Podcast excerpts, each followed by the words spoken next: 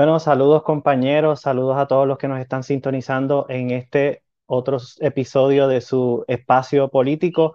Eh, hoy vamos a tener, estamos llevando a cabo dos dinámicas diferentes, integrándolas en este espacio político. Estamos haciendo eh, los martes un análisis de lo que está aconteciendo eh, pues en el país y en la situación política. Y los jueves normalmente vamos a estar trayendo un panelista, como ya ustedes están, han estado viendo, candidatos a distintas posiciones legislativas y de, y de otras posiciones para que nos den su parecer y nosotros llevar a cabo ese, ese proceso. Así que vamos a comenzar con, con, este espacio político. Tenemos un nuevo integrante que lo vamos a estar presentando ya mismo. Como siempre, nos acompaña Yechon Torres. Saludos, Yechon. Saludos, Freddy. Saludos a todos los panelistas. Un saludo a Francisco, que se integra nuevo a este espacio político PR y a todos los que nos estarán sintonizando luego a través de las diferentes plataformas de audio. Así mismo, Yechon. Eh, saludos, Iván. Saludos a ti, Freddy, a Yechuan y a Francisco, que ya estuvo con nosotros la pasada semana y que de ahora en adelante estará con nosotros este, dándonos opinión sobre las noticias de los Estados Unidos y de Puerto Rico y un poquito más de la política del país. Pues mire, eh, sin más preámbulo, pues como los compañeros ya le presentaron, está con nosotros eh, el compañero Francisco eh, Baez, que va a estar trayendo una perspectiva diferente. Eh, nos han preguntado anterior que por qué no hablamos de asuntos de Estados Unidos, así que Francisco le gustan eh, esas líderes eh, en Estados Unidos, así que nos va a traer un poco de eso y las vamos a comentar también en este, en este podcast y se va a unir a la discusión. Así que le damos la bienvenida. Francisco, bienvenido. Cuéntanos de ti. Saludos, Freddy. Saludos, Yechuan, Iván. un placer estar con ustedes en esta noche. Agradecido que me invitaran a formar parte de este espacio político. Este, como bien indican, pues me invitan por, eh, para hablar sobre temas de la política estadounidense ya 35 días, tanto de las elecciones generales aquí en Puerto Rico como en Estados Unidos. Y en Estados Unidos la carrera presidencial entre Joe Biden y Donald Trump, que esta noche a las 9 es el primer debate, está eh, súper candente, una carrera que vamos a analizar durante estas próximas cinco semanas. Y pues hablándoles un poquito de mí, pues como ya dijeron, mi nombre es Francisco José Báez, eh, soy estudiante de tercer año de periodismo en la Universidad de Puerto Rico, recinto de Río Piedras, y he estado anteriormente en espacios de deporte, eh, en Oasis Deportivo, acá en Arecibo, eh, soy de Arecibo y Camuy, este, y ahora muy agradecido de poder formar parte de este espacio político para comentar sobre política estadounidense, pero también sobre el acontecer diario aquí en Puerto Rico. Así mismo, Francisco, bienvenido, al igual que, que, Francisco, eh, que se está uniendo al equipo y que todos, como ven, eh, incluimos a Iván en los jóvenes de este podcast, porque Iván es, es un, un, joven veterano.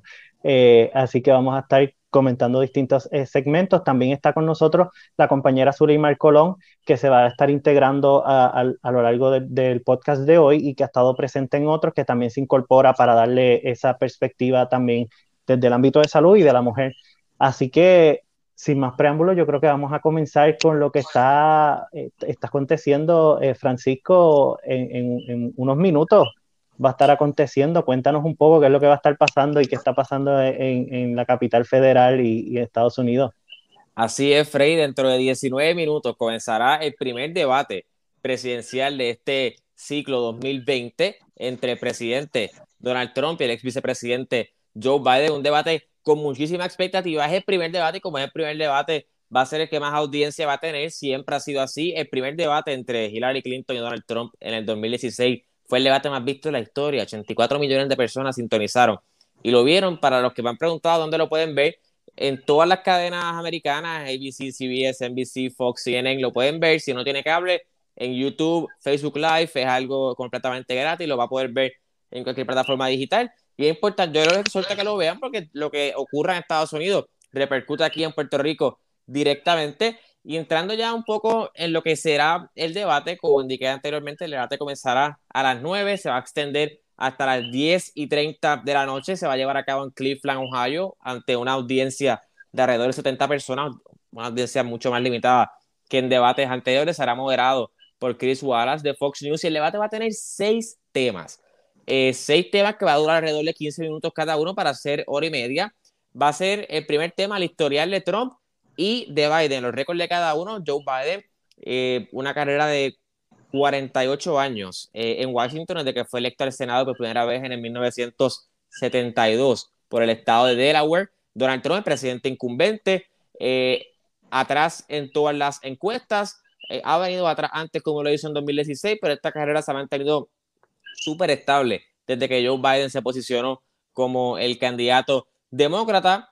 Eh, hablarán también sobre el Tribunal Supremo, que ese vamos a dejarlo para lo último porque también voy a abundar dado a la reciente fallecimiento de la jueza Ruth Bader Ginsburg y la nominación que Trump hiciera de Amy Coney Barrett a el Supremo Federal. Lo vamos a tocar de ahí, mito. Obviamente, el elefante grande en el cuarto, el COVID-19, que es interesante, los debates aquí en Puerto Rico, ese tema ni se ha tocado y sé que la compañera Zuleimar, como experta en salud pública, lo va a estar, eh, ¿verdad?, analizando también el COVID-19, 200.000 muertes en los Estados Unidos, lo que se ha visto como un fracaso. Estados Unidos es el país eh, más grande y desarrollado que, que, peor ha lidiado con esta situación, el que más muertos ha tenido per cápita, eh, problemas, con problemas con las pruebas, eh, la reacción pues, del presidente un tanto salió revelado en el libro del periodista Bob Woodward que él, como él dijo, y lo cito, I played down, yo lo quise que como no decirle a la gente la verdad de cuán severo sería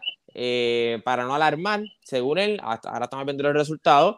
El cuarto tema sería la economía. La economía que era el gran logro de Trump. Trump iba a hacer su campaña de reelección basada en la economía hasta que llegó el COVID-19 y obviamente pues destruye esa economía que Trump había mantenido sólida en sus primeros tres años como incumbente. Eh, entramos en una decisión, millones de empleos. Hoy Disney anuncia que va a despedir a 28 mil empleados. Así que la economía no es algo de lo cual Donald Trump pueda ahora alardear y ciertamente va a ser un tema eh, que se tocará en el debate. Otro tema que surgió durante el verano tras, el asesinato de George Floyd en Minneapolis, la raza y la violencia en la ciudad de los Estados Unidos, es un tema que el presidente lo quiere traer porque, según sus cálculos electorales, activa a su base. Y eh, hablar de este tema racial eh, motiva a su base, crea una cierta fricción y él se quiere posicionar como el presidente de ley y orden. I'm a law and order president. Él dice constantemente en su rally y es un tema que a él le interesa tocar mucho. Quiere pintar a Joe Biden como un radical de la izquierda que quiere defund the police, pero Joe Biden ha contestado eso diciendo que no. Incluso su plan eh, dice asignar más de 300 millones de dólares en fondos a los departamentos de la policía en todo Estados Unidos. Así que ese será uno de los temas eh, más controversiales en este debate. Y por último, la integridad de la elección. ¿Y por qué se trae este tema? Bueno, como resultado del coronavirus, en muchos estados aprobaron el voto por correo. El voto por correo en Estados Unidos es algo mucho más común. Aquí en Puerto Rico es algo que no, usualmente no lo hacemos. Ahora con el nuevo código electoral está tratando de impulsarlo, pero con mucha controversia. En Estados Unidos es mucho más común. Ya varios estados lo tenían implantado hace eh, varias elecciones, pero ahora casi todos los estados van a tener un andamiaje y Trump dice, él dice que él no confía en el correo, que él no confía en esos votos, que son millones de papeletas, así que ese será un tema también que creará mucha fricción en este debate. Esos son los seis temas, los récords de Trump y Biden, el Tribunal Supremo, la economía, el COVID-19, la raza y la violencia en las ciudades y por supuesto la integridad de la elección. Así que va a ser un... Ajá, Freddy. Francisco, ¿cómo, han estado llevando eh, las campañas políticas, como, como estabas mencionando y como también nosotros hemos visto, pero cómo han manejado la situación de la pandemia y las campañas políticas? Porque sí, nosotros hemos tenido de cerca y hemos visto la alteración de, la, de lo que conocíamos como las tradicionales campañas políticas, pero en Estados Unidos, Estados Unidos hemos visto actividades del presidente Donald Trump donde está saturado de gente, sin distanciamiento social, sin sin, las debidas protecciones. Así es, Freddy. El contraste no puede ser mayor entre los candidatos Joe Biden y Donald Trump. Joe Biden, en todo momento que está en público, usa la mascarilla. Trump se rehúsa a usarla, aunque eh, recientemente la ha utilizado por lo menos en dos ocasiones eh, en público. Pero eh, y Trump, como tú dices, está llevando a cabo su rally en, ya él, está en campaña completamente. Ahora quizás la ha ajustado en vez de hacerlo en coliseo, o sea, en eventos cerrados la está haciendo, lo que hace es como que lo, en un sitio abierto y pone el, avión presidencial, el Air Force One, detrás para hacer un stage eh, bastante bonito que llame la atención. Y eso es lo que Trump ha estado haciendo. Joe Biden no ha estado haciendo eventos de campaña multitudinarios. eh, se ha mantenido. Trump, incluso lo, Trump es un experto en esto del bullying, es un tipo bien, bien eh, abrasivo en cierto sentido, y le dice que Joe Biden is staying in his basement, como que se está quedando en su sótano y que no quiere salir. Y el contraste enorme entre Joe Biden y Donald Trump en cuanto a la pandemia. Así que eh, en cuanto a las expectativas de esta noche, aunque las encuestas de los debates posteriores de 2017 decían que Hillary lo había ganado, Trump es un buen debatiente. Eh, o sea, Trump estaba con, con, sobre 10 políticos en la primera republicana de 2016, a todos los pasó por la piedra, como dicen por ahí. Luego los debates con Hillary los pudo manejar. Eh, pero la, algo que ha estado bien curioso es que como la campaña de Trump lleva meses insinuando que Biden eh, pues no está capacitado, que no está bien mentalmente, etcétera, pues las expectativas para Joe Biden se bajaron muchísimo. Y en los últimos días ha habido un cambio de postura radical, incluso estaba viendo ahora en entrevista al senador de Arkansas, Tom Cotton, que es uno de los aliados principales de Trump, y le hacen esa pregunta y él dice, no, mira, es que Joe Biden también es un excelente debatiente porque él lleva pues 47 años en Washington, debatió en esta primaria demócrata, debatió en el 2012 con Paul Ryan, en el 2008 con Sarah Palin, es un buen debatiente, incluso hay un tuit del presidente Trump de la elección de 2012 cuando él iba a debatir como vicepresidente Joe Biden y Trump dice que Joe Biden es un gran debatiente, así que ahora estoy tratando de alzar esa expectativa, porque ¿qué pasa si tú bajas las expectativas? Pues no importa cuán bien o mal luzca, si al menos lo hace un poquito bien, pues entonces van a decir que Joe Biden ganó, así que han tratado de subir esa expectativa, en mi opinión, un poco muy tarde, así que si Joe Biden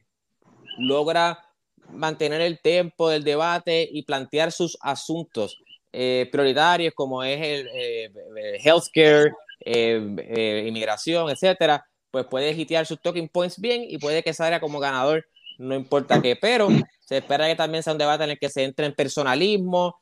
Ah, salió este domingo una nota escandalosa de que Trump solamente ha pagado 750 dólares en impuestos federales, tanto en 2016 como en 2017. Trump se espera que ataque al hijo de Joe Biden. Una campaña que se va a poner, como diría el presidente, nasty. Así que veremos cómo se desarrolla este debate. Francisco, te pregunto. Cuéntale, eh, con cómo están los números en cuestión antes del debate, cómo están los números en, en las encuestas, quién va adelante para ganar la presidencia y quién va atrás, y cómo este debate podría eh, afectar o posicionar en una mejor posición para ganar el, debate. ¿Cómo tú ves esos números? Pues mira, Joe Biden está adelante en todas las encuestas, tanto nacionales como en lo que se llama los swing states, los estados importantes, porque en Estados Unidos no gana el que gana el voto popular, como pasó con Hillary Clinton en 2016. Trump perdió el voto popular por 2 y pico millones de votos, pero al ganar el colegio electoral y ganar unos estados claves como Florida, Ohio, Michigan, Pennsylvania, Wisconsin, pues gana la presidencia eh, y Joe Biden está arriba en todos esos estados, en algunos por un margen más amplio que en otros, como por ejemplo, hicieron la encuesta de ABC Washington Post, que tiene a Joe Biden arriba por nueve puntos en Pensilvania. Pensilvania tiene 20 votos electorales, que es importantísimo. Eh, está arriba también en Wisconsin y en Michigan. En Florida, la brecha está un poco más cerrada, 2 a 3% arriba Joe Biden. Eh, de igual manera en North Carolina, en Ohio. Pero sin duda, el favorito a 35 días de la elección y por mucho es Joe Biden de acuerdo a las encuestas. Y ustedes me dirán, bueno, pero Francisco, que en el 2016 Hillary también estaba ganando en las encuestas, sí, pero la ventaja de Hillary no era tan grande como la de Biden. Yo vi un promedio eh, de encuestas que salió ahora y ayer, y la ventaja promedio de Hillary a este mismo punto eh, era, de eso, era de alrededor de un 3%. Joe Biden tiene una ventaja en promedio de 7%. Ahora, tú traes ese punto, Yeshua. El debate de hoy es primero, va a ser visto por todo el mundo. Si Joe Biden hoy comete un desliz, comete un, comete un error grande o simplemente no da la talla, puede cambiar dramáticamente el significado de el, transcurso de esta contienda, porque este debate se espera que lo vea todo el mundo. Así que en la medida en que si Biden hoy no luce bien y Trump gana este debate y tiene un performance sólido, pues sí puede cambiar la trayectoria de la carrera y eso es a lo que está apostando la campaña del presidente, a su estamina, a que es un tipo que domina el escenario. Trump es un, tuvo un programa de televisión súper famoso por más de 14 años, es, un showman, es una personalidad y su campaña está apostando a que él pueda hoy poner a Joe Biden contra las cuerdas y hacer un turnaround para poder subir en las encuestas y eventualmente obtener los 270 votos electorales, que es lo que tú necesitas para ganar la presidencia. Y que Francisco, eh, este tema de la campaña, todas las campañas tienen su grado de, de quizás de hostilidad o de, o de ese momento tenso, pero yo creo que en términos de Donald Trump y Joe Biden eh, y el Partido Demócrata ha sido algo que prácticamente ha estado los cuatro años, los cuatro años al palo. Eh, trataron de, de, iniciar un juicio político eh, y ha habido un sinnúmero de eventos por las actuaciones del presidente y por lo que los demócratas entienden que, que no representa la presidencia y ha sido una, un, bien intenso. Y también el presidente ha tenido eh, eh, encontronazos o palabras fuertes contra miembros del Tribunal Supremo Federal.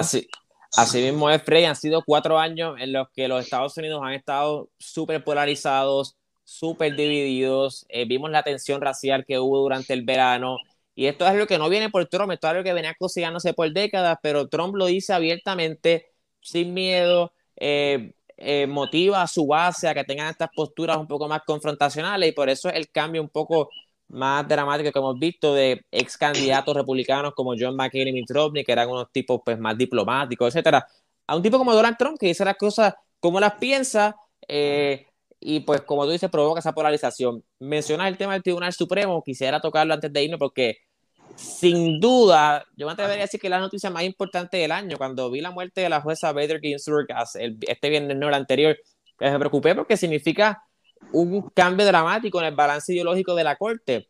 Eh, al momento del fallecimiento de la jueza eran cuatro los liberales y cinco los conservadores, ahora serían seis una vez el Senado confirme a la jueza Amy Coney Barrett. Y vamos a hablar un poco sobre esto. Trump nomina a Amy Coney Barrett sin duda ya tiene las cualificaciones para estar ahí. Eso nadie lo cuestiona. Uno podría estar en desacuerdo con sus posturas si usted es liberal eh, o, eh, o si es conservador estaría de acuerdo. Ella tiene las credenciales para estar ahí. Lo que se critica es la hipocresía de los republicanos. ¿Y por qué, eso, por qué la hipocresía de los republicanos? Bueno, en el 2016, año electoral también, fallece el juez Anthony Scalia. Y cuando falle, en febrero de 2016, en febrero, nueve meses antes de las elecciones, y el presidente Obama, pues, ¿verdad? Falleció el juez hace una nominación. ¿Qué pasa? El Senado era, es, era controlado, al igual que sigue siendo hoy día, por los republicanos. Obama envía a su nominado, el juez Merrick Garland, y los republicanos en el Senado le dicen, no, no le vamos a dar ni siquiera una sola vista pública, no nos vamos a reunir con él, no le vamos a dar ningún, o sea, lo vamos a ignorar por completo ese nombramiento, porque como las elecciones son en nueve meses, debe ser el pueblo estadounidense, la gente, la una, quienes decidan el próximo presidente y que ese presidente sea quien haga la nominación. Los republicanos jugaron ese juego, se, mantuvieron unidos y en esos nueve meses Obama no pudo llenar esa vacante en el Tribunal Supremo. Ahora, a 35 días de las elecciones, quieren confirmar a esta jueza. Entonces es la hipocresía, pero si a nueve meses era demasiado, a 35 días pues no lo ves. Ellos han ido a dar una serie de excusas, etcétera. La verdad es que tienen el poder. Tienen el poder para hacerlo. No la nominó, la van a confirmar antes de la elección las elecciones tienen consecuencias, las que salieron a votar en 2016 provocaron que Trump ganara. Ah, constitucionalmente, o sea, Trump, yo creo que entienden que no está haciendo nada ilegal, no está haciendo nada antiético, o sea, él tiene el poder para hacerlo. Ahora, que es hipócrita, pues sí, porque en el 2016 tenían un discurso, ahora cambiado dramáticamente. Así es la política, así son los políticos. Eh, ¿Qué va a pasar con este nombramiento? El 12 de octubre comenzarán las vistas públicas. Ya hoy Amy Coney Barrett estaba reuniéndose con senadores eh, de la mayoría para verla antes, cambiar impresiones. El 12 de octubre comienza las vistas y se espera que ya para finales de octubre eh, la quieren tener antes de la elección, porque si hay alguna disputa por la elección, que es muy probable por, la, por eh, situaciones que podamos discutir en el episodio subsiguiente, eh, ahora mismo estaría 4 a 4, o quieren, o sea, 8 jueces, podría haber un empate, quieren que haya 9 jueces por si se decide cualquier cosa. Así que este nombramiento de Amy Coney va a ser confirmado, los demócratas pueden usar tácticas eh, de procedimiento para tratar de atrasarlo, etcétera, pero la realidad es que dicho por ellos mismos no pueden hacer mucho más y el balance ideológico que hay en el Tribunal Supremo con sus implicaciones sobre los derechos reproductivos de las mujeres, derechos laborales, derechos ambientales y un sinnúmero de otros asuntos, eh, pues van a estar trabajándose en el Tribunal Supremo durante las próximas décadas. La jueza Amy Coney eh, tiene apenas 48 años. Para ponerlo en contexto, Ruth Bader Ginsburg murió a los 87, así que esta persona podría estar por cuatro décadas ahí Así que los republicanos aseguran el control ideológico de la Corte con esta nominación. Eh, y estoy seguro que las próximas esto, va, esto va a causar un gran drama. O sea, este va a ser el tema más importante. Y, esto fue como, en cierto modo, un salvavidas a Trump, porque Trump no quiere que se hable del coronavirus, porque la respuesta del gobierno fue fallida. Él no quería que se hablara de esto para nada.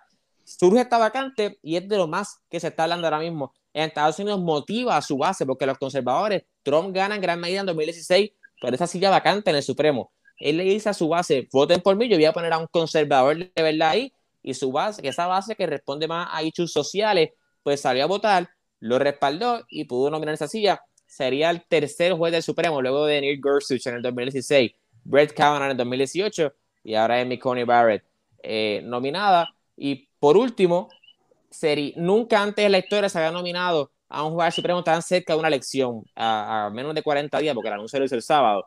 Nunca se había hecho el promedio de confirmación, el proceso de confirmación de un juez es de 47 días, ya estamos a 35, o sea, va a ser algo sumamente rápido. Quieren tener el control. Se habla de que si, Joe Biden gana la Casa Blanca y los demócratas del Senado pueden pack the court. ¿Qué significa eso? La Constitución no establece un límite de que tienen que ser nueve jueces en el Supremo el Congreso decide cuántos son. So, puede ser que los demócratas añadan dos más y sean once para entonces ellos tener mayoría. Y eso rompería una serie de tradiciones porque el Tribunal Supremo lleva más de 100 años con nueve jueces, pero estamos en tiempos inciertos y ciertamente Donald Trump pues, eh, ha cambiado muchos aspectos de cómo conocíamos la política estadounidense en el pasado. Francisco, eh, te agradecemos tus comentarios. Eh, te agradecemos el haber aceptado ser parte de Espacio Político se ve que vas a estar eh, continuamente con nosotros participando de estos foros. Quisimos traer eh, pues este asunto porque eh, Francisco ya en breve va a salir a ver el debate también para en el próximo podcast poder hablarnos un poco más eh, así del debate. Así que interesante para que los que nos sintonizan eh, de Puerto Rico y, pues si hay personas de otras partes que nos sintonicen puedan entender un poco más los procesos eh, federales que tienen sus similitudes con los de Puerto Rico, pero también tienen muchas cosas que, que, no, que no pueden entender a simple de simple ocasión los, los puertorriqueños por la diferencia y lo del código. Cuéntanos, Suleiman. Y bienvenida. No, que quería. Gracias. Y a, y a Olivia también. Ajá, sí, está la pequeña. Francisco, si este, lo que él dijo de, de hoy, del debate, a pesar de los problemas que ha habido del mal manejo del COVID y de, lo, de las marchas, este, ¿verdad? Por el racismo y todo eso, el, el nombramiento de la jueza puede disminuir o, o sea, ayudar a Trump a que salga, o sea, de todo esto eh, por el hecho, o sea, y tapando los dos problemas estos del COVID y del racismo. Sí, exactamente. Esa, es la apuesta del presidente. Eh, ellos podían esperar a después de la elección eh, o, o, simplemente no nombrarlo por el estándar que ellos habían hecho en 2016, pero él dijo, yo puedo distraer, porque a mí me ha ido tan mal con la respuesta al COVID y con la respuesta a los disturbios raciales. Si yo distraigo la opinión con este nombramiento al Supremo, activo a mi base, eh, que, le encanta este issue porque los motiva, son electores que salen a asociar más por los issues sociales, eh, derechos LGBT, el aborto, libertad religiosa, etcétera, y al poner a una conservadora ahí, pues le asegura eso, y ciertamente para los republicanos eh, es una situación, un win-win situation, pero los podría poner también contra la escuela, porque desde que murió la jueza Ginsburg, la noche de ese viernes, en 48 horas hasta el domingo, los demócratas recaudaron sobre 100 millones de dólares, distintos candidatos, eh, para sus candidaturas y obviamente la, pues, la base liberal también se ha energizado tras eh, el fallecimiento de la jueza, pero sí, Suleiman, como muy bien indica, el nombramiento de esta jueza, Amy Coney Barrett, eh, favorece a Trump mientras no se hable del COVID y otros asuntos y ayuda a que su base salga más a votar. Ok. Qué, qué raro. Nuevamente, este, eh, ajá. Sí, no, dale, eh, que nuevamente, nuevamente, pues agradecemos tu participación, Francisco. Si todavía no ha comenzado, te puedes quedar por allí con nosotros y participar de los siguientes temas. entiendo que ya comenzó. Entiendo que ya comenzó, ah, pues. así que. Pero nada, agradecido por ustedes por la oportunidad. Y pues el jueves estaré aquí otra vez discutiendo otros temas eh, también de Puerto Rico que, que me gustan mucho. Eh, pero espero que les haya eh, gustado y que les haya podido explicar más o menos un poquito cómo está la, la contienda a 35 días de las elecciones entre Donald Trump y Joe Biden. Gracias, Francisco. Gracias. Te, seguiremos, te seguirás viendo e incorporando aquí con nosotros junto con la compañera Zuleimar que se va a estar incorporando de manera oficial con nosotros. Gracias. Bueno, me voy a ver el debatar así. Los dejo. Chao. pues, pues ya teníamos una antesala que se va a estar incluyendo en, los, en los espacios de, espacios políticos, para la redundancia, para hablar de los asuntos de Estados Unidos, las campañas políticas, el acontecer diario en la capital federal, federal que no, no indirecta directa o indirectamente nos afectan a nosotros los puertorriqueños. Así que Francisco se une en ese proceso para traernos y, llevar esa discusión entre nosotros. Pero ahora vamos a pasar a otro tema muy importante. Eh, en días recientes hemos tenido eh, dos debates a la, a la gobernación en Puerto Rico. Tuvimos uno que fue por Guapa, que no lo pudimos, eh, no lo hemos discutido todavía porque comenzamos las entrevistas a los candidatos que vamos a seguir el jueves que viene. Y eh, este domingo hubo uno por Univisión. Eh, vamos a, hablar un poco sobre ese debate, la participación de los candidatos a la gobernación, uno versus el otro en, los distintos debates y qué les pareció el formato y cómo se llevó a cabo el mismo. Cuéntanos. pues sinceramente, ajá. Vale, las damas primero, las damas primero. el de Guapa estuvo como más activo. Eh, el de ahora de Univision, yo, yo tenía unas expectativas más altas. No sé si es porque era como era la participación más juvenil. Pensé que iba a ser como más fuerte, o sea, como, como más atacándolos más, o sea, presionándolos más a su respuesta. Y para llegarle a, a, los jóvenes. Exacto, pero pienso que fue, fue como muy pacífico y está bien, eso está bien, pero a veces lo que esperamos de los debates es como, ¿verdad? Lo, lo tradicional. Es como que se encuentren su, ¿verdad? Su idea, este, y cada uno pues pueda mencionar, ¿verdad? Su, su distinta ideología y compartirla, pero lo, eh, quizás, ¿verdad? Lo, lo, lo quisieron hacer así como más organizado, más controlado para evitar todo eso. Pero la realidad es que yo tenía muchas, este, las expectativas eran más altas con este de que dieron por Univision. No sé qué ustedes piensan. Yo, yo pienso lo mismo también. Yo creo que yo también tenía unas expectativas mucho más altas. Eh, a mí me gustó mucho más el debate anterior que, este debate que hubo este domingo. Eh, un poquito para, yo sé que este debate lo vio prácticamente todo el mundo, pero fue un debate donde hubo una presentación inicial de 30 segundos de cada candidato. Fueron seis rondas. Eh, la primera ronda fue resuelve este problema, un grupo de, jóvenes haciendo unas preguntas para resolver unos problemas. Una segunda ronda donde eh, la pregunta entre candidatos, la tercera ronda, la pregunta de los universitarios, cuarta ronda, a cuál de ellos escogería para su equipo y por qué. Esa parte yo no sé ni por qué la incluyeron, realmente a mí no me, no me gustó. Yo no, tenía ni no, ni sola pregunta. No, no le encuentro el, el, el, el hecho. el hecho a eso. Eh, la quinta ronda, respuesta ciega. Que esa, era como Miss Universe. Sí, sí que uno,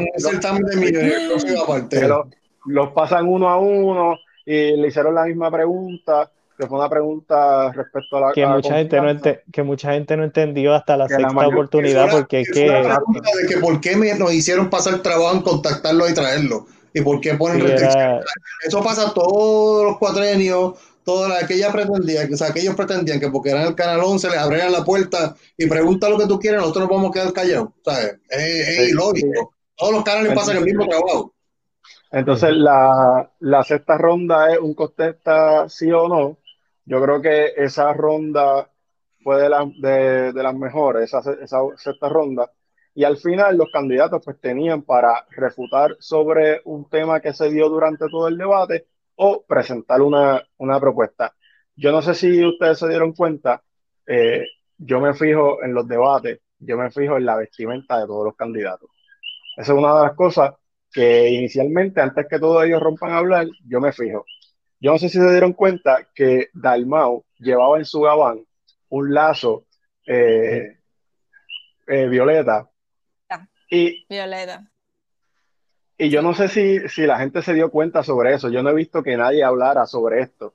Pero eh, ante la violencia de género, 18 mujeres desaparecidas, en, recientemente encontraron una desafortunadamente sin vida y él llevó un mensaje sin tener que articularlo sobre sobre con, concienciar sobre la, la, la, la violencia de género hacia, hacia la mujer y yo creo que eso pasó desapercibido y fue el único candidato que llevó ese mensaje sin tener que articularlo. Estuvo ahí. Pero Yo creo que fue una, una, gran carta de, de parte de, de Dalmau. Fue lo mismo que hizo en el debate del Canal 4 cuando dio su nombre y su eh, pequeña presentación con el lenguaje de señas, que nadie se lo esperaba. O sea, el hombre, o sea, Dalmau un candidato que es una persona hábil políticamente y, y es tremendo estratega y siempre busca esa manera de llevar un mensaje, como tú dices, sin, sin, sin causar mucho revuelo y sin, y sin causar mucho, mucha eh, polémica, pero mira qué fácil fue con un lacito, mira qué fácil fue con el, señal, con el mensaje en señal de la señal de, de, lenguaje de señas, y todavía quedan dos debates más. O sea, sabrá Dios con lo que aparezca los próximos dos, y son cosas que ninguno de los otros candidatos han quedado en cuenta.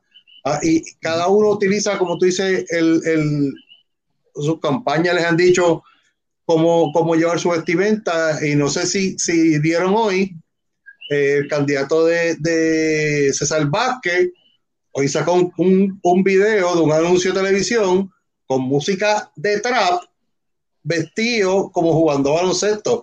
¿Quién su peja vida hubiese pensado que el señor hiciera un anuncio con una canción de trap jugando baloncesto con unos chamaquitos. O sea, es totalmente opuesto de lo que hemos visto hasta esta mañana.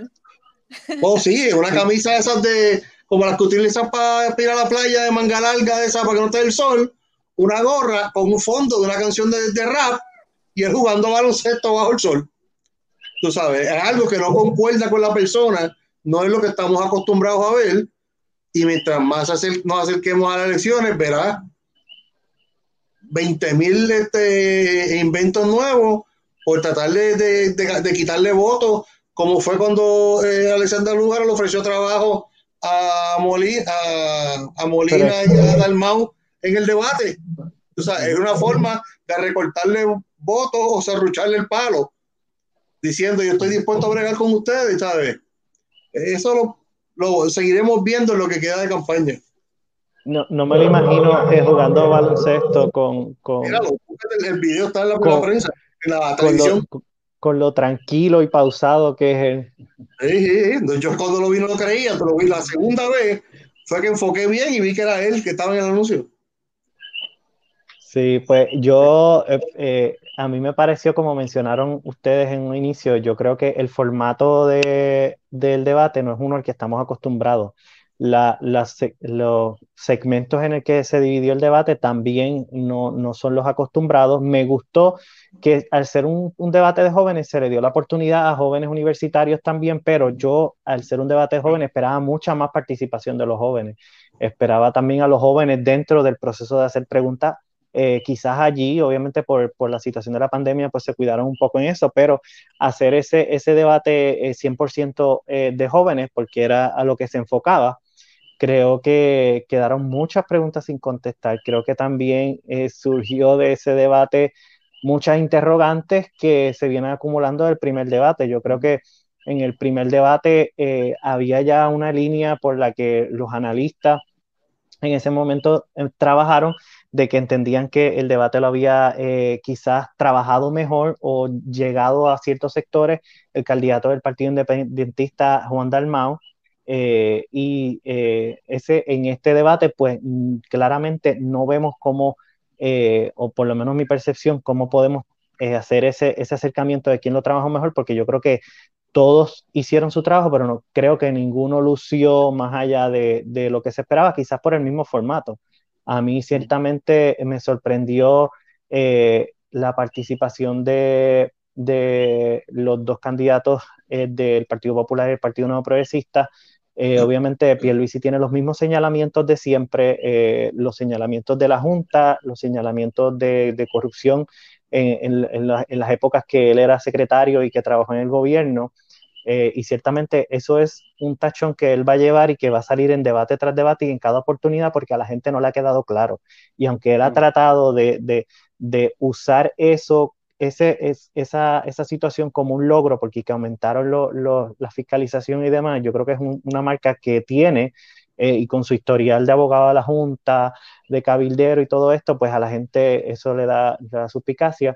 El candidato del Partido Popular, eh, eh, Charlie Delgado, yo creo que tiene dos asuntos que no logra dar pie con bola o que no los maneja muy bien y que entiendo que en este debate quizás yo esperaba más de él en este debate porque esperaba que eh, esos asuntos los pudiera manejar ya más claro, porque en el primer debate se discutieron en cierta medida y en este son situaciones particulares que el país eh, también quiere escuchar.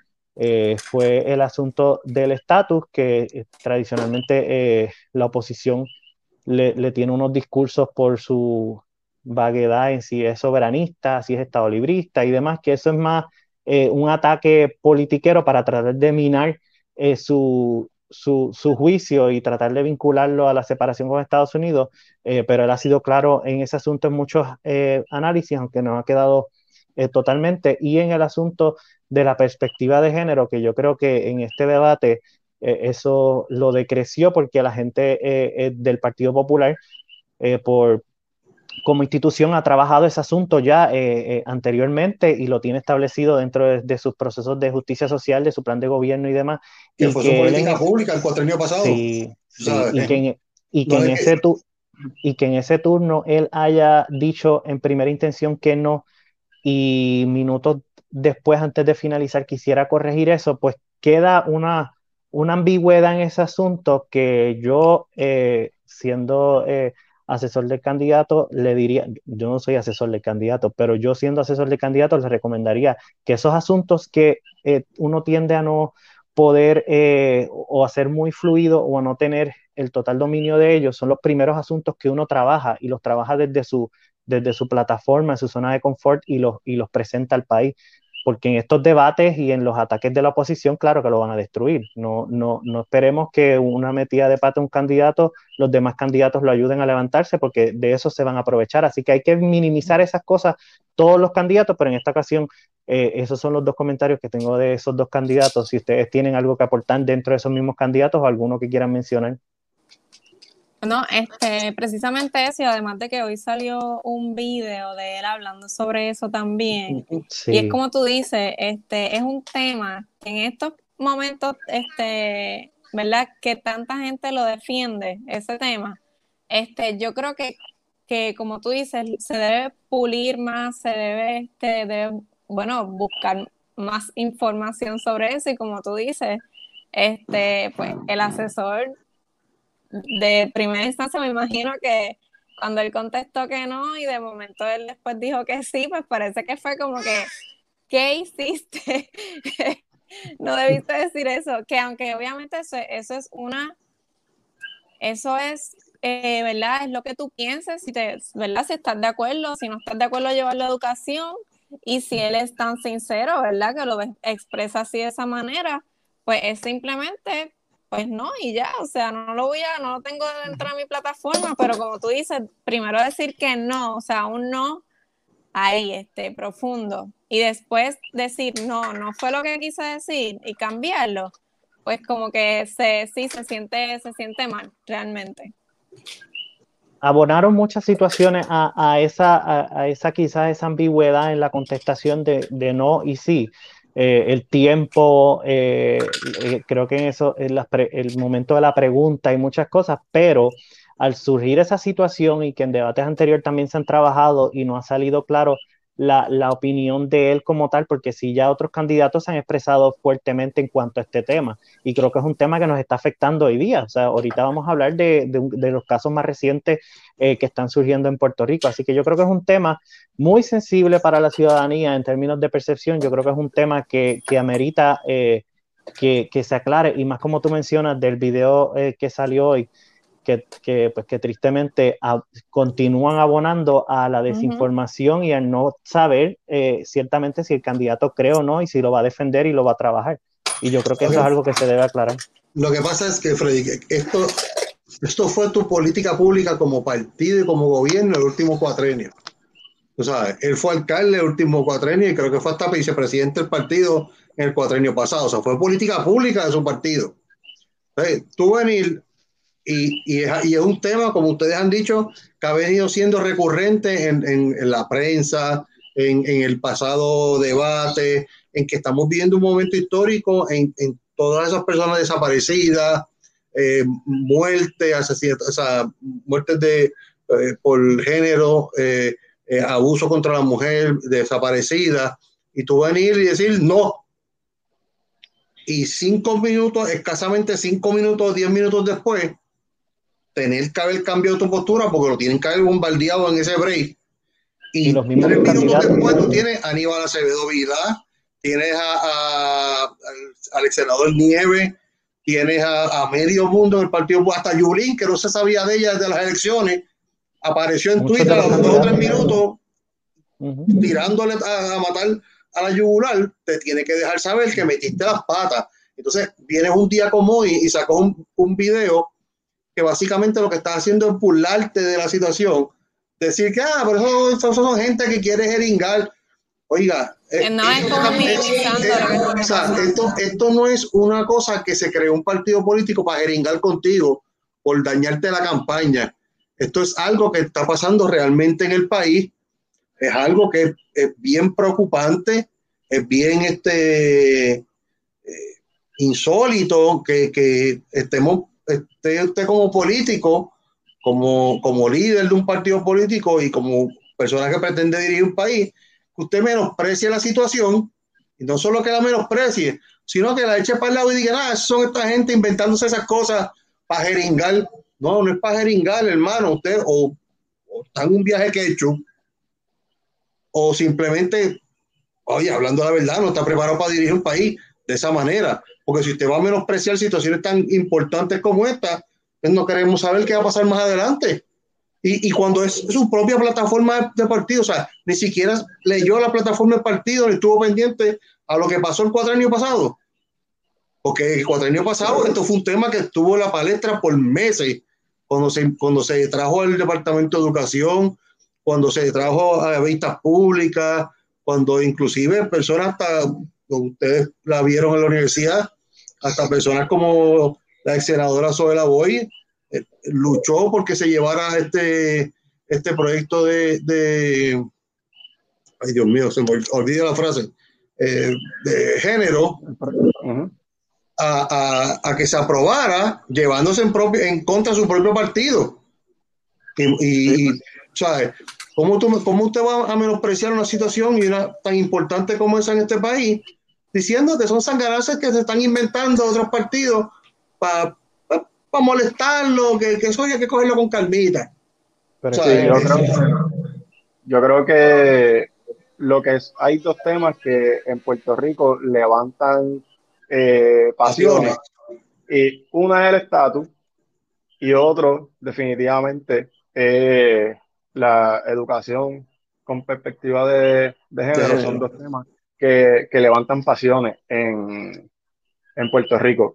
Eh, y en el Partido Popular, pues se, ha trabajado de, de muchas maneras y como tú mencionaste, el senador Ramón Luis Nieves fue uno de los que trabajó eso. Alejandro García Padilla también lo trabajó. Carmen Yulín, que, fue, que, fue adelante con ese proyecto y, luchó para porque se aprobara también.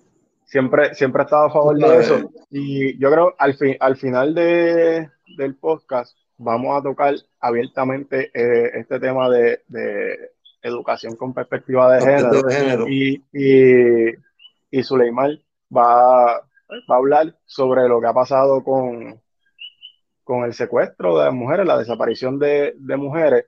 Así que yo también quiero traer a, discusión eh, otros temas también que, eh, han pasado durante el debate eh, o, el formato del debate, dentro del formato del debate, yo tengo personalmente, me escribieron una, unas amistades, me dijeron, mira, hablaron en, en la primera pregunta, cuando hablan sobre diversidad, la, los jóvenes que tenían diversidad funcional, que le hacen la pregunta a, los candidatos, solamente dos candidatos contestan. Este, este amigo mío pertenece a, a esa comunidad y me dice, el candidato que me hable de eso, yo voy a votar por él. Pero solamente dos candidatos de seis hablaron de eso. Así que, de cierta forma, el, el debate y eh, el formato abona de cierta forma a que no todos los candidatos puedan hablar eh, equitativamente de todos los temas. Y entonces yo creo que fueron, hubo preguntas buenas, hubo preguntas eh, vacías, pero en su mayoría las contestaciones de los candidatos, en su mayoría fueron contestaciones vacías. Eh, yo esperaba un poquito más sobre el COVID-19, es un tema que en los debates yo no sé por qué no se, está tocando a, profundidad cuando a 35 días de las elecciones el que gane la gobernación tiene que bregar con ese problema desde el día 1. Desde el día 1 tiene que bregar con la problemática del COVID-19 y es un tema que no han profundizado en él de cómo lo van a resolver. Eh, otro de los temas, eh, que eso Suleiman también lo puede, lo puede tocar como, como experta en el área de salud, traen el, la pregunta en la parte de, de, la ronda de universitario, cuando traen la pregunta del éxodo de médicos. También es un tema que a mí me toca de cerca, no solamente porque trabajo en un hospital, sino porque es un tema que yo trabajé como parte de mi proyecto de investigación en la maestría y Lugaro contestó, esa la pregunta era para Lugaro. Y yo puedo estar de acuerdo en, en, lo que trajo Lugaro, pero siempre la solución brincamos a que el, el problema se resuelve con un sistema de salud universal. Yo estoy de acuerdo con un sistema de salud universal, pero yo creo que me diga el proceso.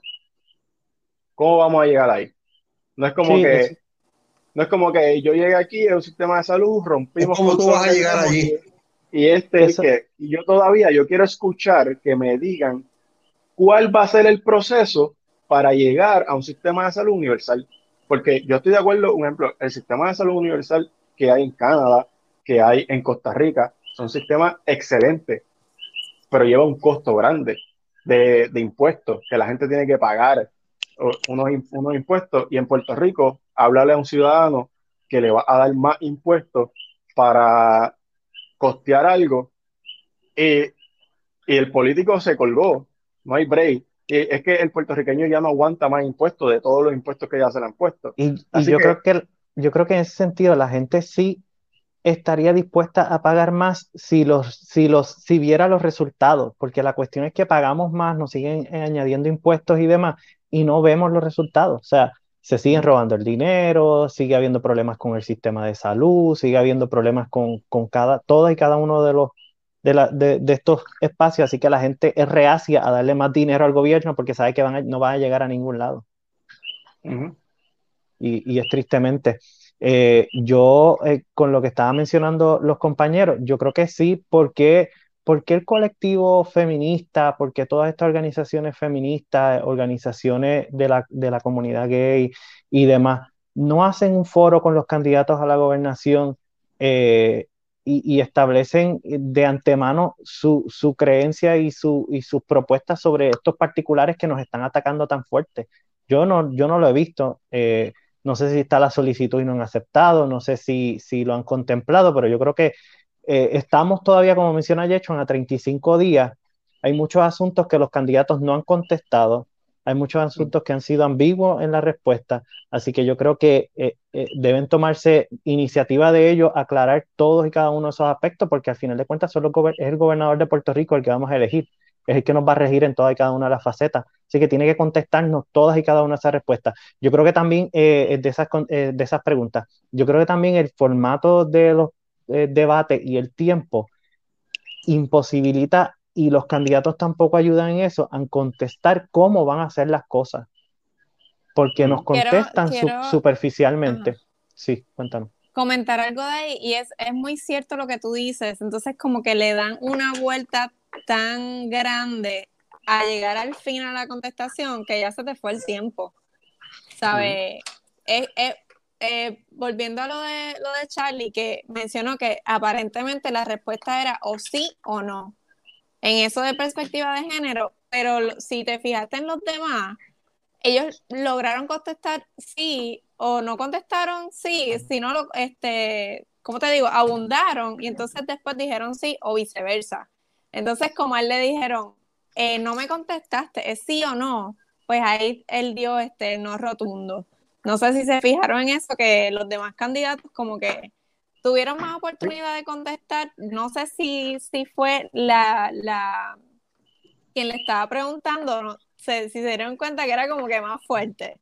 Es como que no, dime. Ella, ella, hubo, ella hubo ciertos momentos en que a, cada uno de ellos le dio un, cocotazo, como uno dice, por cierta pregunta, que ella, que ella entendiera su manera, que no era la forma de, de, de contestarla. ¿Tú, ¿Tú, me entiendes?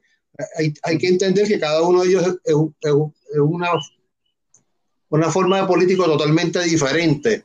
Es como en la pregunta que ella hizo al final, en de, la pregunta de mis universos. O sea, ¿Por qué me hicieron, nos, nos, hicieron pasar tanto trabajo para poder reunirlo? ¿Por qué no nos pusieron tantas trabas? ¿Por qué nos pusieron.? Y llegó un momento que uno de los candidatos le contestó: Mira, este, Perdona, ¿verdad? Pero yo no tuve que verla con eso. Yo simplemente me dicen dónde aparecerme, yo me paro. ¿Quién negoció contigo?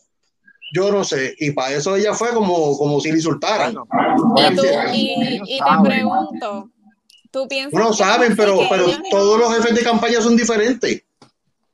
Pues no sé, tengo mis dudas al respecto. No sé, porque que tengo mis dudas al respecto porque es como que casi, no sé, yo nunca he estado, yo nunca este he sido, ¿verdad? Este, eh, he tenido que ver con alguna campaña, pero tú como director de campaña, si te dicen a ti, mira, este, te están invitando para tal debate, eh, pero es así, así.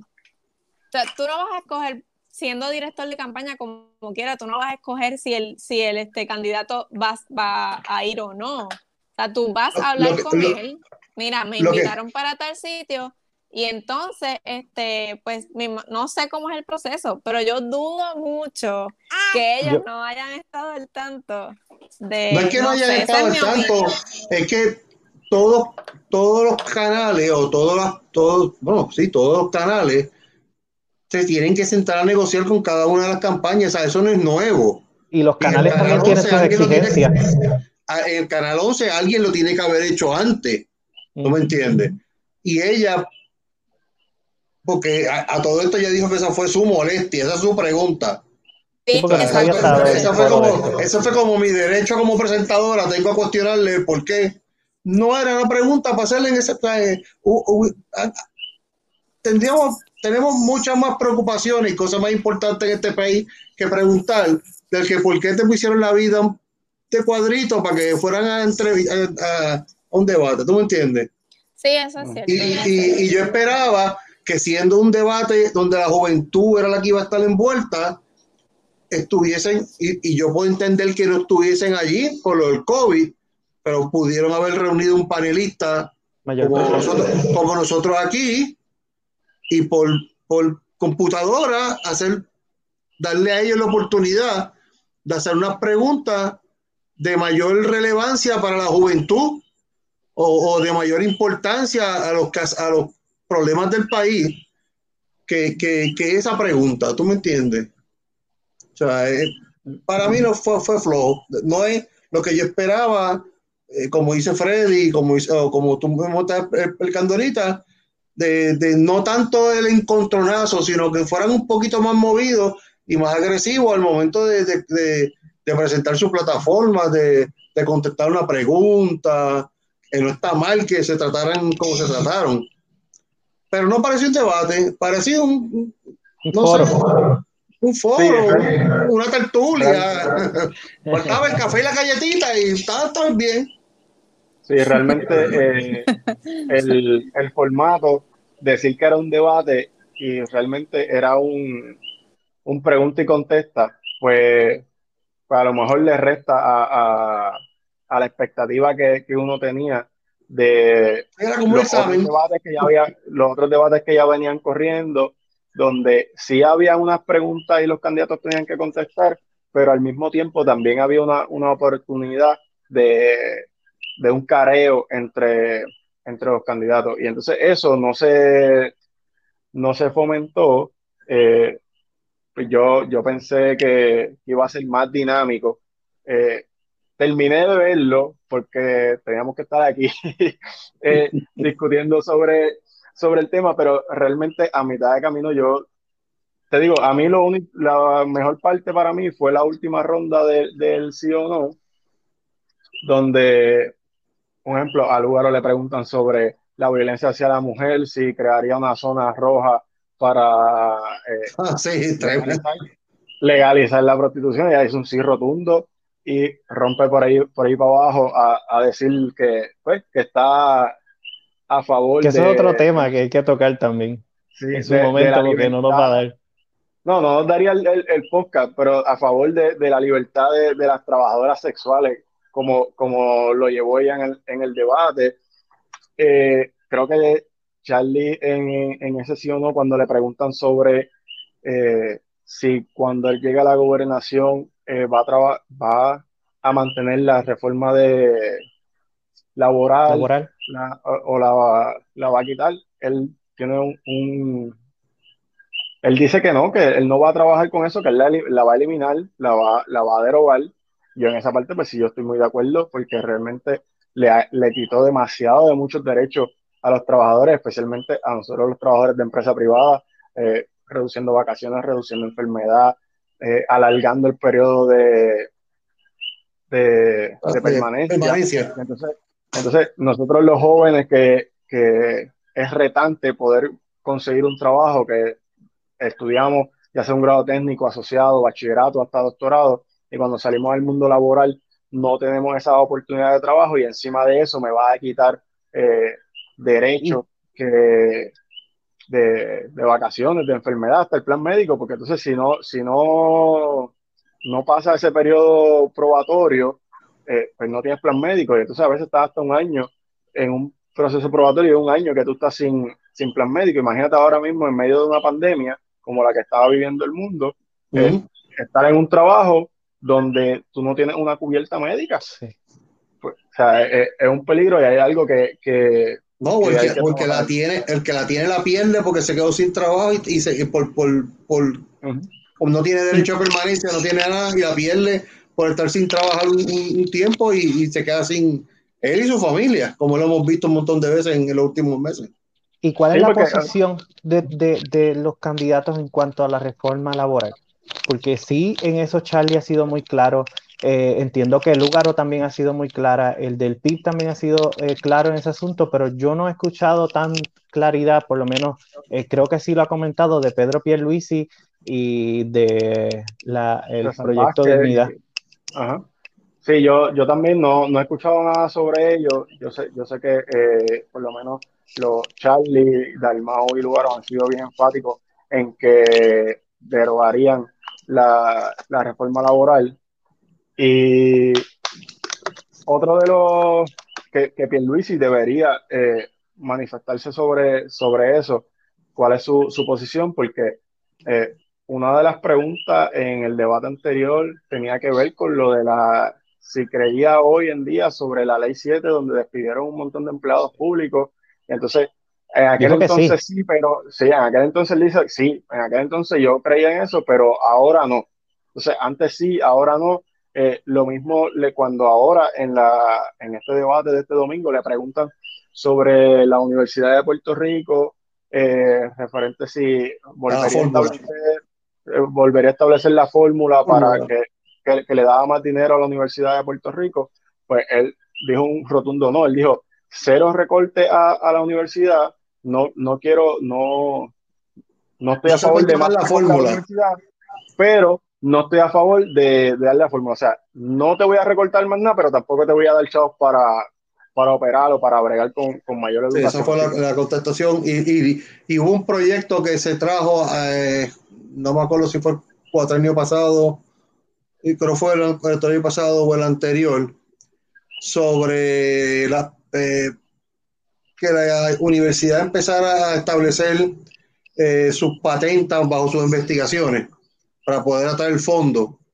Y, y, hubo un proyecto también de utilizar las escuelas de la Universidad de Puerto Rico, a la cual yo estoy de acuerdo en, esa parte de que, de que en vez de estar contratando o subcontratando compañías para hacer estudios eh, de, diferentes cosas que se gastan millones de dólares del Estado al año en eso, que se utilicen las, las, las, escuelas de medicina, las escuelas de planificación pública, eh, las escuelas de, de, de, gobierno de la universidad o de cualquier universidad, o que se haga un consorcio para que ese, esos, esos dineros que se gastan millones de dólares a veces innecesariamente, porque se hacen estudios que por lo que hacen que se engavetan y nadie los utiliza, vayan a las arcas, de vuelta a las arcas de la universidad para, para ayudar a la Universidad de Puerto Rico a, a restablecer su economía, que es lo que, es lo que hay que hacer ahora mismo.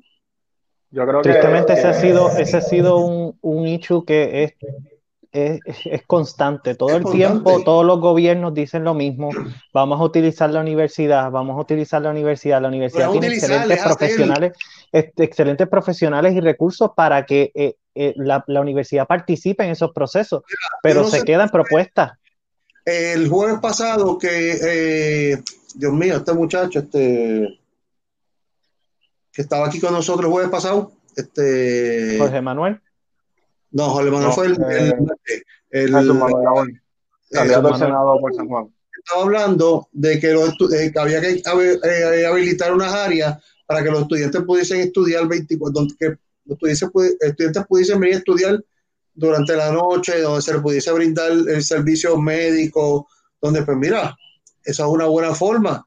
Contraten estos estudiantes que están en las escuelas de medicina, las escuelas de enfermería, que les sirve de experiencia laboral para después que se gradúen y brinden esos servicios a esos estudiantes que muchas veces hay que pagar planes médicos y muchos de ellos no tienen a veces el, el, el dinero para poder eh, subsanar esos gastos y que se abra unos pequeños, no sé, sería dispensario o algo así dentro de la misma escuela de ciencias médicas o en el mismo recinto de Río Piedra que se pudiese habilitar y los estudiantes de la Universidad de Puerto Rico pudiesen ir a esos, dispensarios, ser atendidos por estudiantes ya que estén a punto de graduarse o, o necesiten esa experiencia, como se hace cuando van a centro médico a trabajar y se les pague y recibe experiencia de trabajo y se subsana ese problema dentro de la universidad.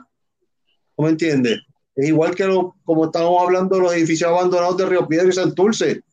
Miren, si hay que expropiarlo, expropienlo, arréglenlo y se pueden utilizar como este eh, sí. bajo costo, como, como, es más, deben haber estos fondos federales para eso, como eh, dormitorios para estudiantes.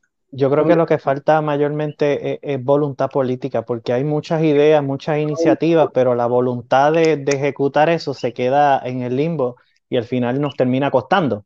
Eh, yo creo que, sí, sí, yo creo que eh, pasando ya a, a, a, otro de los asuntos que tenemos para hoy, si alguno de los compañeros no tiene nada más que añadir, eh, la compañera Azul, cuéntanos, Jeshun. Voy a decir un comentario final.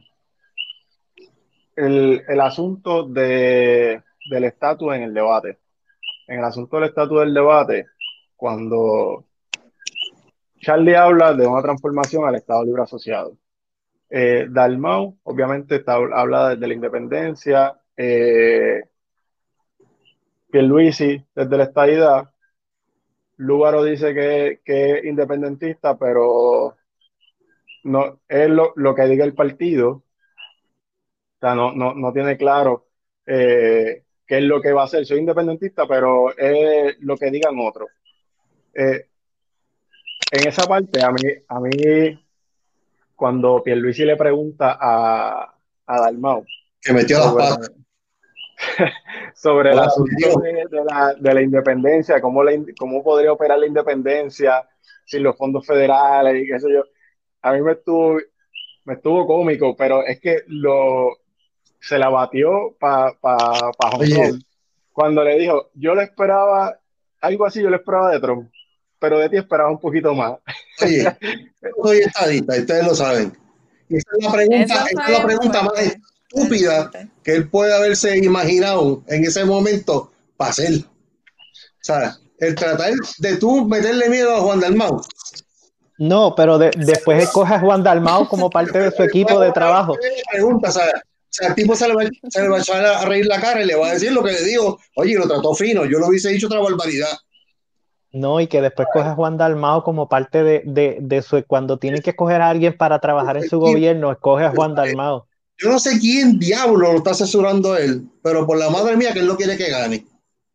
No, y, y, otro, otro, Los últimos dos debates, es lo que ha hecho es, contestar a veces una barrabasada. Una, una persona que tú esperas que tiene un standing político que es, ¿sabes? que es lo más grande que hay.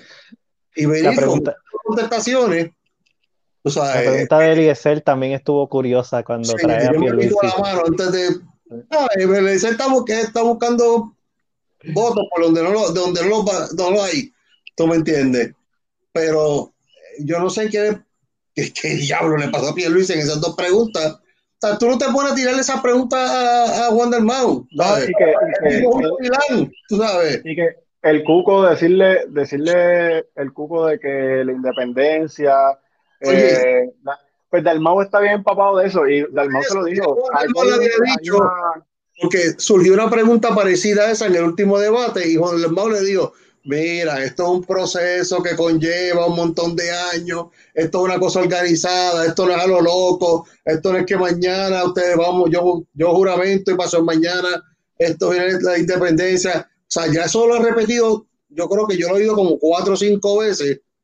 Y él sacarse la manga esa pregunta, no sé si fue que lo cogieron de, de o sea, si lo cogieron de sorpresa o lo cogieron y, tratarle de, de, sacarle, echarle miedo a, a Juan Que ya vimos, ya vimos lo que pasó en el primer debate, que salió adelante por un montón, y que en este, aunque tú digas que no sabes, eh, que, que no la, cómo se vio, yo sigo insistiendo que salió adelante en este también, porque poco a poco con su como dirán en mi barrio, con su ñe, le dio por, por encima el cocote a cada uno de ellos a su manera.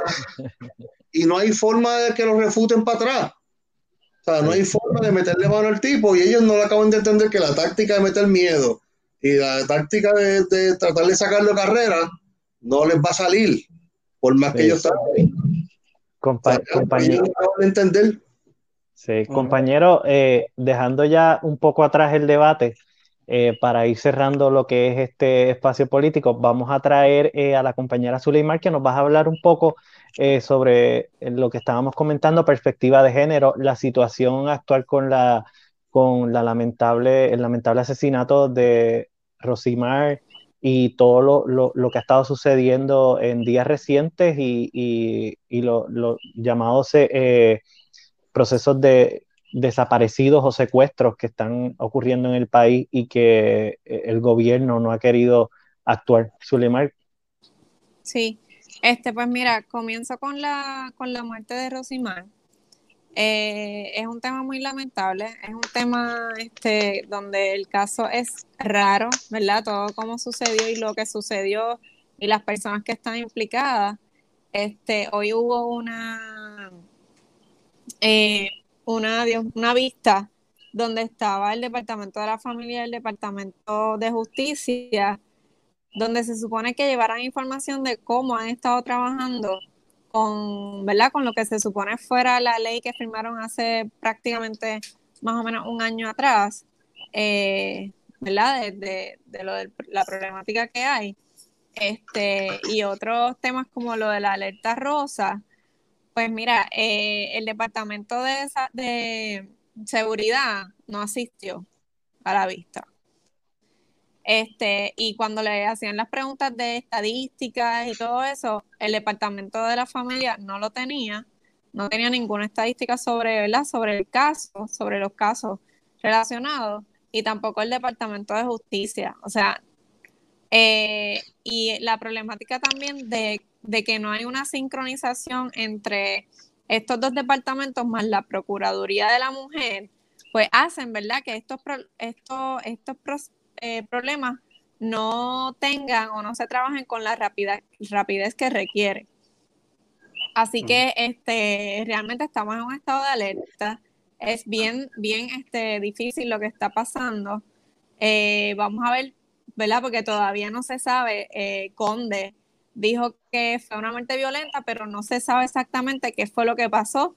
Ya, gracias a Dios, eh, está, ¿verdad? Entregaron el carro donde supuestamente ella fue secuestrada. la, su pareja también este, ya saben, ¿verdad? Está identificada. la pareja de su expareja también está identificado y un amigo de su, ¿verdad? del muchacho, que es el novio de la expareja de Rosimar. También está implicado. Qué jeguero de parientes hay ahí. Sí, sí de, de, verdad que sí. Yo creía que era como un poco más sencillo, pero hay como, como tres, tres personas envueltas ahora mismo que, pues, que están en Puerto Rico y que la policía ya conoce sobre eso. En estos días se supone que se den este, los resultados o eh, lo que pasó con ella a través de, la, de, las, de las investigaciones científicas que le van a hacer al carro. Este, todavía están esperando, pues, podemos decir, el, el, permiso de la familia a que, número uno, que hablen, ¿verdad? Para todas las preguntas que tenemos. Es un caso que ha tocado fuerte a Puerto Rico, eh, más a la mujer, ¿verdad? Porque no, esto no se está tratando. Los movimientos que hay, lo que menciona es como que no se está tratando con la importancia que requiere. O sea, ya hay un patrón. Eh, han presentado otras mujeres que, que no aparecen, ¿verdad? No aparecen. Eh, así que, ¿verdad? Este, tenemos que seguir trabajando en eso. Hay una hay una consternación en el país sobre lo que está pasando y definitivamente le toca a las agencias pertinentes ser más agresivos en todo esto. Lamentablemente, con el caso de Rosimar, se ha visto como una presión más grande y no teníamos que llegar a esto para ver a esas, eh, ¿verdad? Para que la preocupación ahora o el reclamo de la gente haga que esta agencia ahora parece que van a hacer el proceso más rápido. Así que todo esto es bastante lamentable y en estos próximos días, ¿verdad? Puede ser que la próxima semana tengamos más información para mencionar de ese caso en específico. Este, en cuanto a lo de la perspectiva de género, hay unos términos que se tienen que, ¿verdad? que entender para entonces decir lo que es la perspectiva de género. La verdad es que es un tema, es un término que podemos decir que prácticamente se está escuchando hace unos años atrás. O sea, antes no se hablaba mucho de esto. Este, estaba leyendo que, por ejemplo, deja, lo, voy a, lo voy a leer por aquí, que la inclusión de conceptos como la transversalidad de género, que es sinónimo a un enfoque integrado del género. ¿Sabe? Hablamos de la perspectiva de género, pero dentro de eso hay más términos que se deben aclarar y se deben conocer para entonces tener una, idea de todo lo que pasa alrededor de la problemática. Mi niña me, escucharon. Ahora. Ahora, ahora. Mi, niña me, parece que quiere hablar. Y me los audífonos. Pues mira, para dar un ejemplo súper sencillo para tenerlo un poco más claro. Eh, esto viene de generación en generación, que tenemos como a la mujer encasillada en lo que, donde puede trabajar, lo que tiene que hacer, este, y el hombre, donde también, donde está encasillado, por decirlo así, porque la realidad es que no está prácticamente encasillado, y a las profesiones, por ejemplo, que, que donde debe trabajar un hombre. Eh, por ejemplo, estamos hablando de, los deportes, que donde más se ven los, hombres es como significa este deporte, o sea, como que quienes más están o practican los deportes son los hombres. Quien es la mujer de, de quien es este, por ejemplo, el ama, de, ama o amo de casa, se ve más en las mujeres. Así que eso lo hemos estado trabajando hace tantos años que ahora mismo se ve como uno normal. Y eso es lo que estamos tratando de romper con, con, esta idea. Por eso le llamo perspectiva de género. ¿Qué es lo que pensamos? ¿Qué es lo que tenemos en la mente? O este, cuál es la visión. Podemos poner esta palabra para poder entenderlo mejor en vez de perspectiva, como que ¿Qué, ¿Cuál es la visión que tenemos cada uno de, de, lo que es el género, de lo que representa el género? Ahora mismo se está tratando sí, es como, como esto que se, como esto que se menciona, como esto que se menciona que las mujeres son para, para, trabajar en la casa y el hombre es el que se tiene que ir a trabajar. Y lo que sea, la mujer en la calle y la mujer en la casa. Eso y, la, y, y, la mujer no puede trabajar y el hombre no puede quedarse en la casa. Exactamente. Eh, eso es lo que, ¿verdad? Eso es lo que hablamos cuando, de, cuando mencionamos lo de la perspectiva de género. Por eso es que es tan importante implementarlo. Vamos a, no podemos echarle completamente la culpa ¿verdad? al Departamento de Educación. Se debe trabajar desde el hogar como todo, como lo, que es los valores, el trato de las personas, todo. Pero es bien importante también trabajarlo en el Departamento de Educación, ya sea, ¿verdad?, dentro de un currículo en alguna clase o no sé si es este conveniente una clase, ¿verdad? Como que no, no creo que se necesite una clase exclusivamente para eso, pero es un término que se debe dar a conocer más, se debe educar más. Eh, no podemos encasillarnos en lo que es eh, lo que tiene que hacer o debe hacer una mujer o lo que tiene que hacer o debe hacer un hombre. Ya debemos avanzar en, estos temas, debemos seguir adelante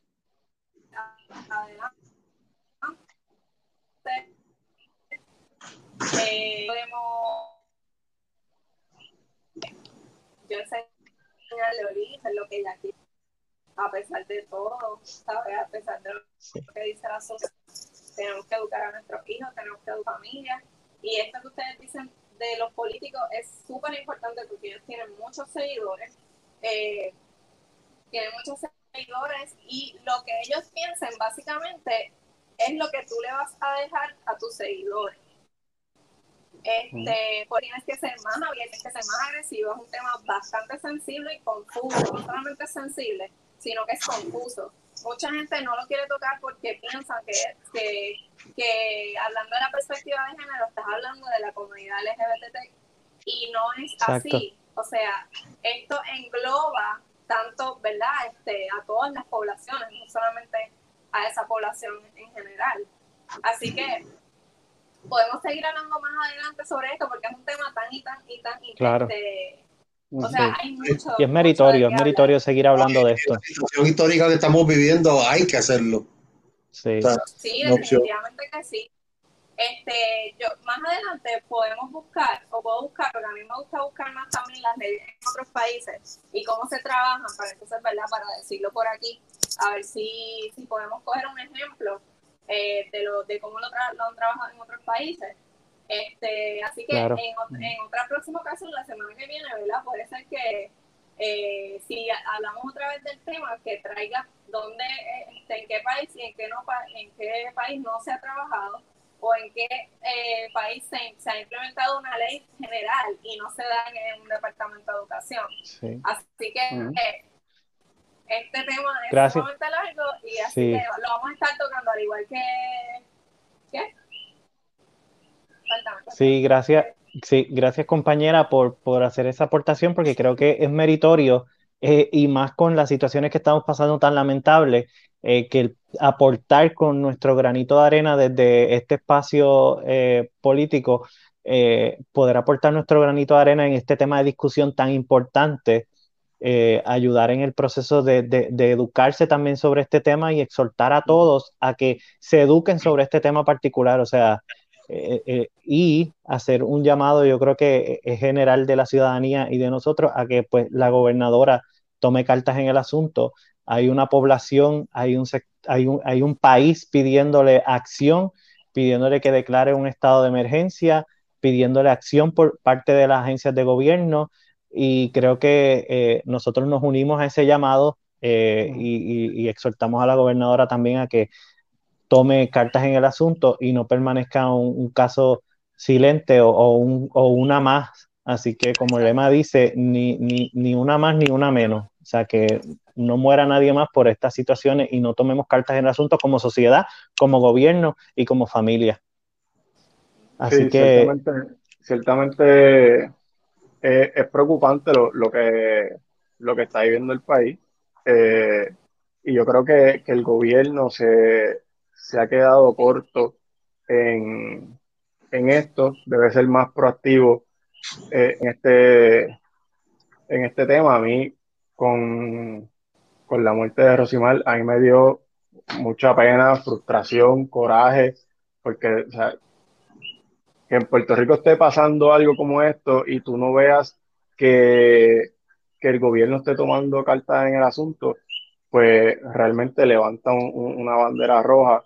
Y, y como Suleiman decía, eh, esto es un tema que, que levanta, levanta pasiones y en el aspecto educativo, pues es que hay, hay un sector que dice algo sobre perspectiva de género, pero tiene otro sector por el otro lado que dice que, que lo toca desde otro punto o tiene otro, otro pensar sobre, sobre equidad de género. Entonces son dos grupos grandes.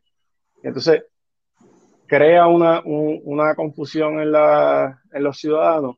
Entonces el, el Estado no ha sido eh, lo suficientemente proactivo para que el mensaje de educación sobre este tema eh, cale en, en, los ciudadanos en general.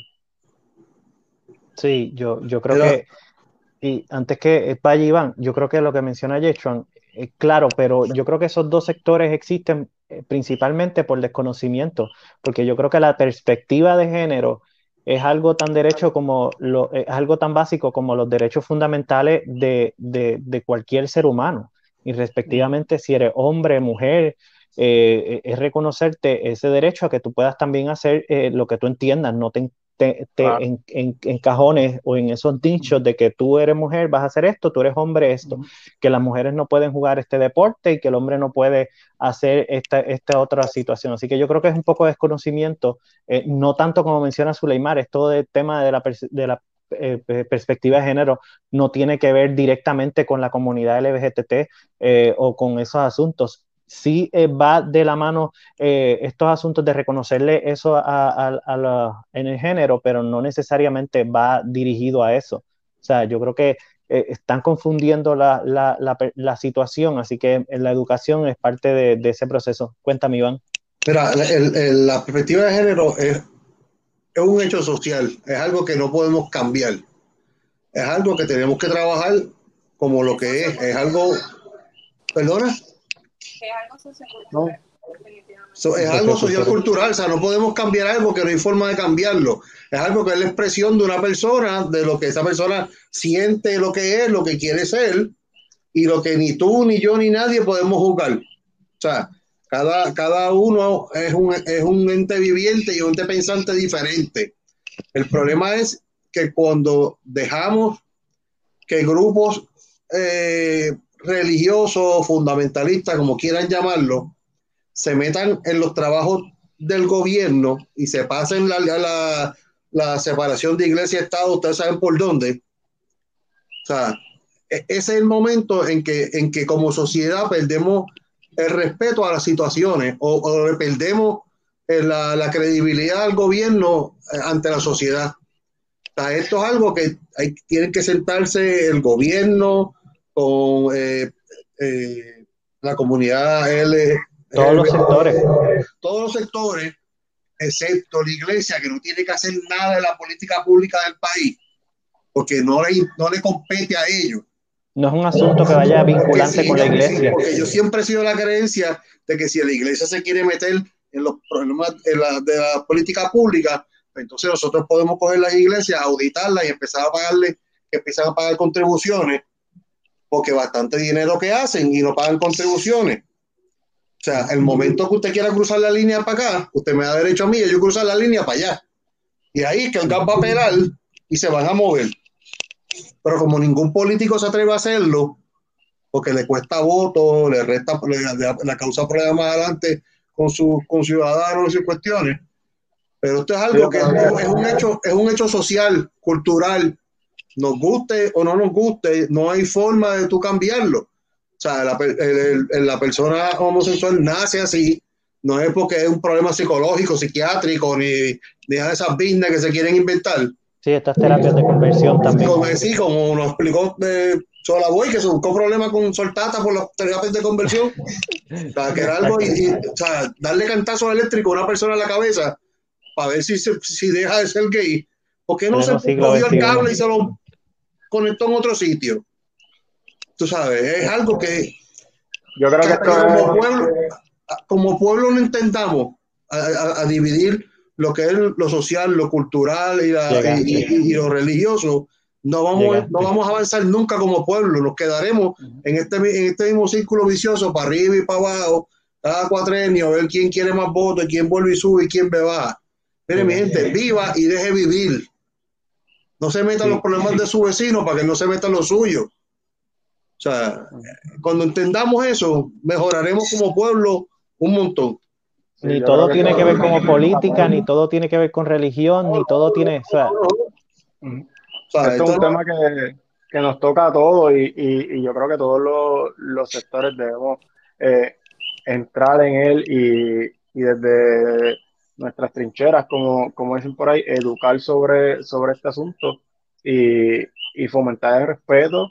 Eh, todos somos seres humanos, todos somos iguales, así que no, o sea, no, no hay necesidad de, de, de, que esté pasando esta, esta situación. Realmente tenemos que, que entrar en él, todo, todos los sectores entrar, entrar en él y eh, educar sobre, sobre esto y que el Estado eh, entre y deje esta politiquería como está ahora, que si la gobernadora peleando con la procuradora de la mujer, la procuradora de la mujer le tira a la gobernadora. O sea, en medio de una emergencia está en, una, en, en, esta pelea.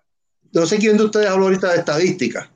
Yo hice un estudio eh, para terminar mi bachillerato, creo que fue, y, y, y, también en parte de la investigación de la maestría tuve que hacerlo. Históricamente, las estadísticas de la policía con ciencia forense nunca han cuadrado. Nunca están al día. Porque el policía no considera al tipo como asesinato, porque duró tres días en el hospital y se murió después. Pero sigue siendo un asesinato porque estaba lleno de boquetes. Por eso fue que se murió, porque lo tirotearon. Pero para ellos no es un asesinato, porque el tipo no murió allí, murió en el hospital. Está bien, cada uno con su truco. El problema es que ahora mismo yo estaba chequeando, por eso era que estaba mirando para abajo la policía tiene 140 y pico de personas desaparecidas en este momento. Que nadie, nadie sabe, yo creo que nadie sabe en este país que hay 140 personas desaparecidas en este momento, reportado.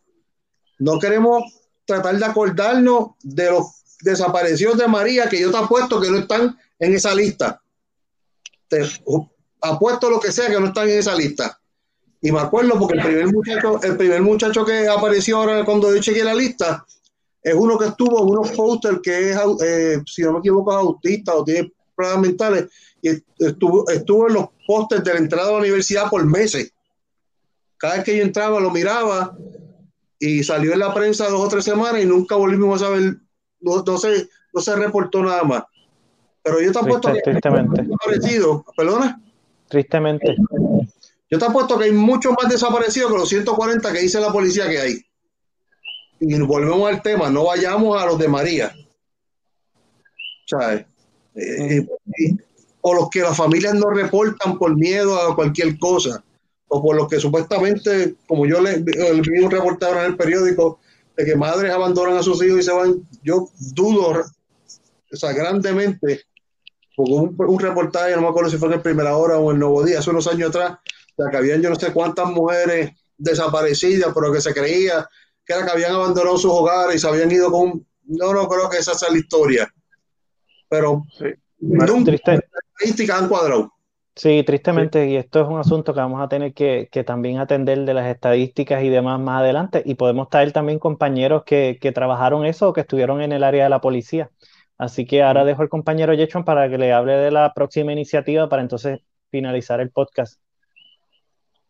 Sí, eh, ya para finalizar, eh, el equipo de, Espacio Político PR ha tomado la iniciativa de como ya vieron, integramos a, a Francisco para que nos hablara eh, sobre la política en Estados Unidos, porque ya nos lo estaban pidiendo.